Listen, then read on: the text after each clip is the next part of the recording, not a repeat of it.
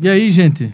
Hoje, no Entre Modais, a gente vai falar sobre capital de risco na logística, estratégia de investimento de grandes corporações. Esse é o Entre Modais de hoje. Capitão, por favor, roda a vinheta.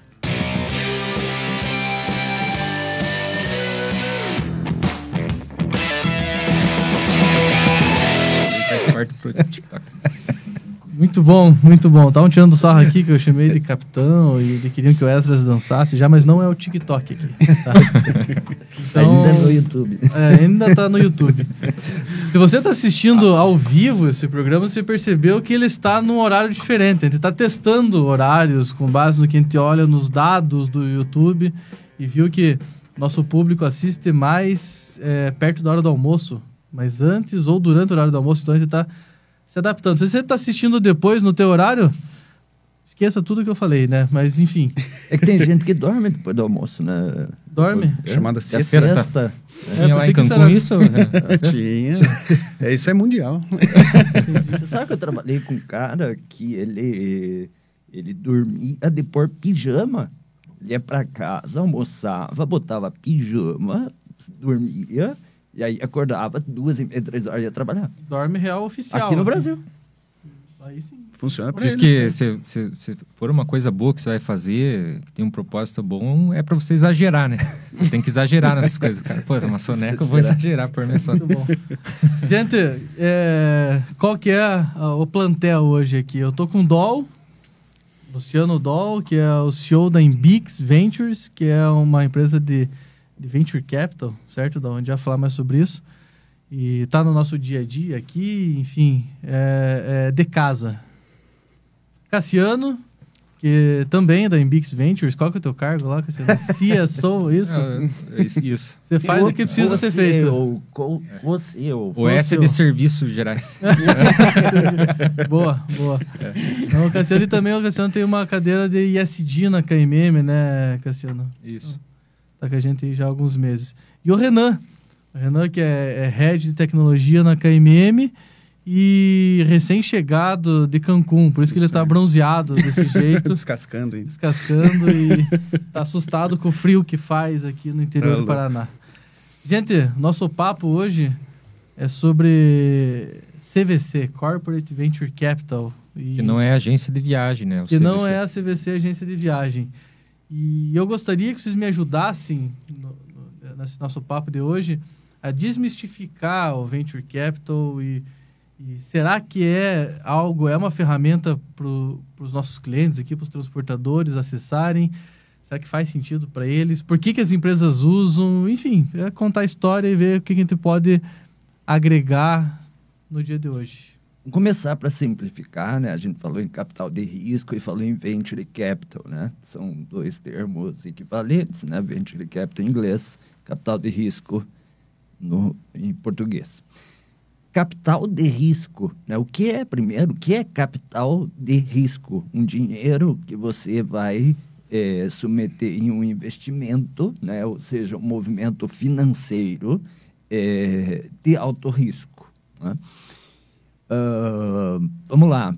Quando, quando uma empresa, né, ou um investidor, ou uma instituição financeira eh, coloca dinheiro numa companhia, numa empresa, numa startup emergente, né, que tem uma promessa futura, que tem uma perspectiva positiva, e que no caso de uma transportadora, de uma empresa, faça sentido também né, para a própria empresa pai, né? em inglês chama parent company. Né? Então, se, se isso faz sentido, se você tem uma perspectiva financeira né, positiva, uma promessa, você tem um produto né, que está sendo desenvolvido, que está sendo validado, que tem uma tecnologia que é escalável, que tem uma promessa de trazer uma margem bruta, às vezes interessante, melhor que o teu próprio negócio, né? Então, você aloca um capital né, e troca por uma participação pequena nessa companhia. Né? Isso, assim, tentando resumir rapidamente, é o capital de risco.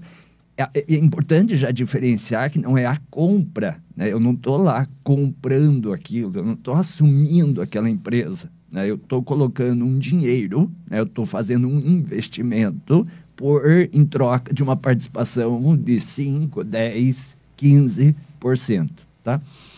É, e voltando, como eu tinha dito, é, uma transportadora, uma empresa só vai fazer esse investimento. Claro que ela vai almejar uma, uma, um ganho financeiro, né? ela entrar, é, quer entrar com vender por 10 lá na frente, né? mas mais do que isso, ela tem que enxergar que aquele produto tem sinergia com ela, faz sentido para o futuro dela. Né? Ela consegue se reinventar, ela consegue acompanhar as mudanças tecnológicas e de mercado ao fazer esse investimento. Mas, Endol, você, das coisas que você falou nessa explicação, tem alguns pontos importantes.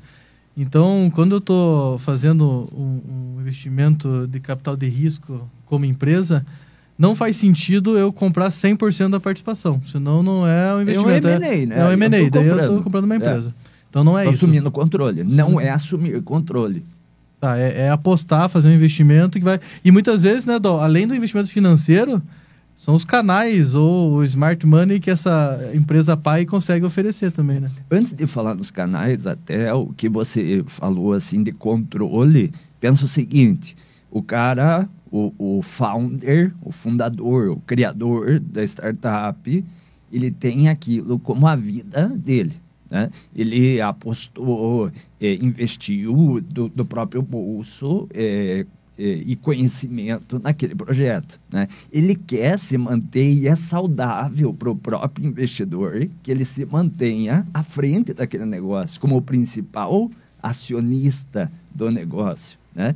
Então, assim, eu, eu, por isso é importante uma participação pequena e não tomar o controle. Né? O founder, esse cara que vive já no circuito né, do capital de risco, ele não quer ser absorvido no início, ele está iniciando uma trajetória, uma trajetória, ele vê uma perspectiva lá na frente, né? Então não é isso. Isso até complementando ali a fala do Dó é importante porque é, às vezes o fundador ele é muito diluído no começo e aí daqui a pouco ele tem um percentual muito pequeno do negócio e ele começa a ficar até desmotivado em tocar aquilo como que era o plano de vida dele. Daqui a vamos... pouco ele, puta, é. não, ele não volta tanto esforço mais. Vamos à medida lógica, que o né? negócio né? cresce, ele pode ser diluído. É. Né? E pela lógica, o que o Cassiano diz, é, o cara pula fora, né? Sim. Pula é, fora. É, ele vai dizer, não, puta, ele não vai entregar tanto, né? entregar, é, eu vou, faço outro, né? Eu, eu detenho aqui, pega assim, às vezes o cara é um deep tech, né? Tem uma, conhece muito de uma tecnologia lá, o cara tem uma startup, tem blockchain, rastreamento de carga e não sei o quê. Se o cara é o cara que manja desse negócio, você vai lá e compra o controle, o que, que, que você está comprando? Né? É, é uma situação de inteligência de investimento, né? Sim, sim. Não, e, e quando a gente fala do, do Corporate Venture Capital e você falou, putz, é algo que pode complementar o meu negócio ou tem que fazer sentido para o meu negócio. Então vamos pensar no nosso contexto aqui, tá lá tem uma transportadora, estou é, operando, vou começar a olhar para o CVC como uma oportunidade de, de inovação, quem sabe, é, ou até otimização de margem, como você comentou. É, eu tenho que procurar fazer investimento em empresas que façam sentido para o meu core. Não faz sentido eu, como uma transportadora, apostar numa, sei lá, numa startup de, de comida. Sei lá é, só faria sentido num caso bastante extremo se ela tivesse muito interessada em ter uma aprendizagem organizacional de uma determinada tecnologia que essa startup utiliza, né? Mas num caso bastante extremo, né? E assim, vamos, vamos pelo começo, né? Por que fazer esse tipo de movimento? Por que, que eu estou quietinho lá no meu negócio, na minha transportadora, tocando o meu negócio, né? E chega uns malucos que, que nem a gente diz, olha, você tem que investir em startup, né? Por que, que eu vou fazer isso? Veja, a primeira razão é que todo mundo, é, eu não vou aqui chovendo molhado em, em relação a isso, a gente vê assim que o mundo passa por transformações exponenciais, né? uma, uma chamada exponencialidade de transformações. Né? Então, o que você tem de negócio hoje, o que te fez sucesso, que trouxe sucesso para você no passado, não necessariamente se preserva no futuro. Né? Então, essa mudança de paradigmas, essa, toda essa transformação digital que a gente tem, ela implica em você repensar é, sempre o teu negócio.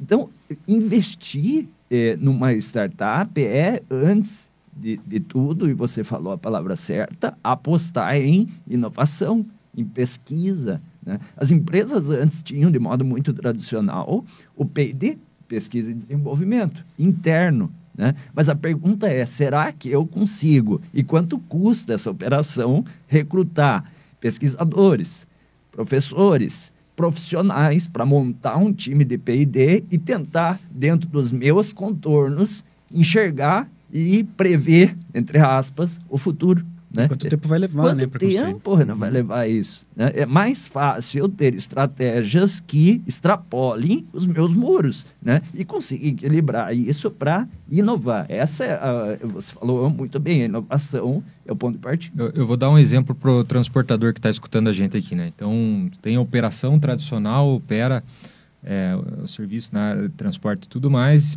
é, e pensa é, que é preciso inovar. Né? Então, uma maneira é se aproximar de startups que atuam no setor de, de logística. Né? Então, é, eu e o Dol temos encontrado várias é, start, logtechs, né, que são as startups que atuam na área de logística, que colocam de possibilidade. Teve uma que a gente tá, tá até hoje vão estar no nosso pitch deles. Trabalham com uma solução para garantir a qualidade de bem-estar animal no transporte de, de carga viva, né, de, de animais. Então é, trabalham com processo de sensoriamento. De repente você está querendo ir para esse mercado ou você já está nesse mercado e isso pode fazer sentido.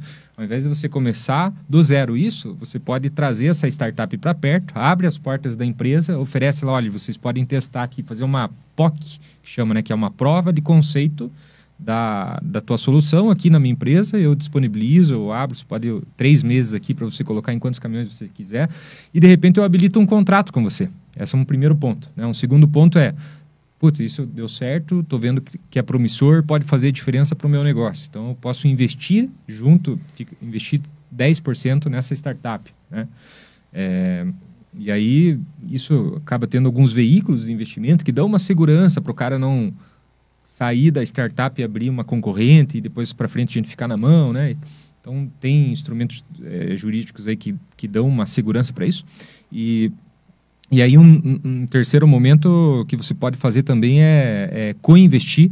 Então, junto com um fundo, por exemplo, a Imbix, a gente pode co-investir junto ou criar uma tese de investimento conjunta, aproximar, e aí depois, puta, começou a crescer, coloquei em todos os meus caminhões a tecnologia, isso está gerando valor, o mercado está enxergando valor, aí você pode fazer a aquisição mesmo da, da startup e trazer para dentro do negócio, por exemplo. E aí você abre, muitas vezes, um, um mercado que você não atuava. Você tem um produto e alguns clientes. Você pode ter um produto novo para esses mesmos clientes, um produto novo para outros clientes, e aí ampliar. E a gente vê muita, muita empresa buscando isso, né? especialmente uh, empresas grandes fazendo corporate venture, é, para é, ganhar o tempo e estar. Tá, é, preparado para as mudanças que vêm, né? Muitas vezes o, o, mercado pode matar o teu negócio. Então, você já está preparado para talvez você mesmo matar o próprio negócio com soluções que você já está traçando, né? E aí a, as startups são empresas que são... É, o, o, conceito de startup são, são empresas mais novas, né? São empresas com menos de 10 anos, é, que tem um, um, teto de faturamento também e que normalmente estão ligados a essa... Tem que ser mais ágeis também, né? Mais ágeis, é. Às vezes, às vezes você tem uma, o teu negócio lá, enfim, rodando a operação, o motor 1 funcionando, girando caixa, fazendo o que tem que fazer, mas a inovação, às vezes você quer inovar o negócio, precisa fazer testes mais rápidos e tal, e uma startup pode ajudar nisso. E é né? nessa linha que é bacana o que o Cassiano falou, porque assim, o cara não vai sair, né, você empresário, você pensa, puxa, eu vou ter que sair investindo no, no, no D mais um, no primeiro dia da startup. Não é, né? O Cassiano falou, aí você falou de canais. Se você, que é o, o, o empresário, que você tenha a companhia, você tem os canais, antes de dar o cheque, valide o produto, traga o cara para dentro, né? faça uma prova de conceito. Você tem a capilaridade para colocar à prova a solução que o cara tem. É, né? às, às vezes o cara tá lá com a startup, ele, ele puta, tem uma puta ideia, tem a parte de desenvolvimento sei lá, tecnológico, se esse for o caso, desenvolvido lá em pé, e ele não tem aonde testar. Validar, ele Validar. A primeira fase é validação. É do interesse deles também, né? Claro, Então, exato. É, É um o ganha-ganha. É um ganha-ganha. também, Então, né? Tem, tem empresa que nem, nem tem a intenção de investir. Eles falam só de é, aceleração equity free, né? Que chama assim, que é o. é, você faz o processo de aceleração e você não cobra nenhum percentual da empresa. Eu, eu garanto para quem está escutando, o- só o fato de você escutar essa moçada que está com ideia nova, é, que está com plano de vida focado, é, com resiliência e trazendo tecnologia para a operação, só o fato de escutar isso aí já abre a nossa cabeça.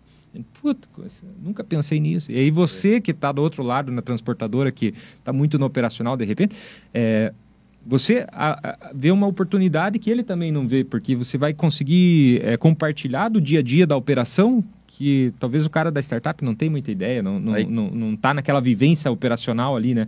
Ele E aí que entra o Smart. Money, né? Que é o que é Exatamente. tão mencionado, que é tão valioso para os startupeiros aí, né? Que estão começando a empresa e precisam de alguém que já tenha uma história, já tenha é, uma casca ali de vivência no mercado mesmo para jogar para dentro E, da se- startup se- dele. será que isso, é, a gente poderia falar que o CVC, né? Como que a gente fala, pode falar em português isso que o CVC é o Corporate Capital de Venture risco Capital. corporativo. Capital de risco corporativo. Beleza. É, é, uma, é uma evolução do P&D de antigamente? É, É uma nova geração do P&D? é. Só é, um cuidado assim que a gente precisa ter é que, como, como temos vários exemplos que isso acontece, né? Às vezes você vem com uma ideia alternativa, um conceito alternativo, e os mais, é, assim, como é que poderia ser? Os mais corajosos vão dizer assim, tira tudo isso aqui e agora a gente só vai fazer isso, né? Tipo que nem metodologia ágil em relação à metodologia tradicional de projeto, né? Ah, chegou a ágil, arranca tudo que tem, só vamos Hum. fazer ágil. Gente, não é, né? O P&D, ele, ele foi importante, ele é importante, né? O que precisa ter é um equilíbrio disso, né? Até porque existem estudos que dizem que se você não tiver uma equipe interna preparada, né, para trabalhar essa, essa parte do capital de risco corporativo, você não vai fazer. Você não vai, não tem como esperar que você vai trazer tudo de fora e somente de fora. Você precisa ter no mínimo uma equipe que orquestre isso internamente. Mesmo que você tenha um parceiro, como, como é o caso da Embix, que se propõe a isso, que tem no seu, né, no seu DNA isso, ser parceiro de, de empresas que querem fazer capital de risco corporativo. Mesmo que você tenha esse parceiro, você precisa ter uma equipe, né, um, um- conselho, uma, uma equipe de inovação interna. Né? Isso, esse equilíbrio é importante, Leopoldo. Pô, é, para a gente trazer isso para logística, é, nas nossas conversas aqui a gente já falou algumas vezes do case da Randon. Não sei quem que poderia contar pra gente um pouquinho o que, que vocês. Eu sei que vocês conversaram com o pessoal lá e tal. Pra gente trazer como exemplo, que é uma empresa que, sei lá, todos os nossos clientes conhecem, está dentro do nosso meio. O que, que, eles, o que, que eles fizeram lá? É, a, a Randon é um case legal, não só por ser da área de logística, afeto a quem nos assiste né, e ouve, mas também porque ele é um, é um caso de CVC nacional, né, de- que, que não só de logística. Né? E nós tivemos recentemente conversando com o Matheus, que é o CEO eh, da Randon né, Ventures. Veja só, né, existe uma empresa com CNPJ à parte, chamado Randon Ventures, né, que só faz investimentos eh, de capital de risco. Hoje, salvo engano, acho que eles estão com nove ou dez empresas investidas. Né?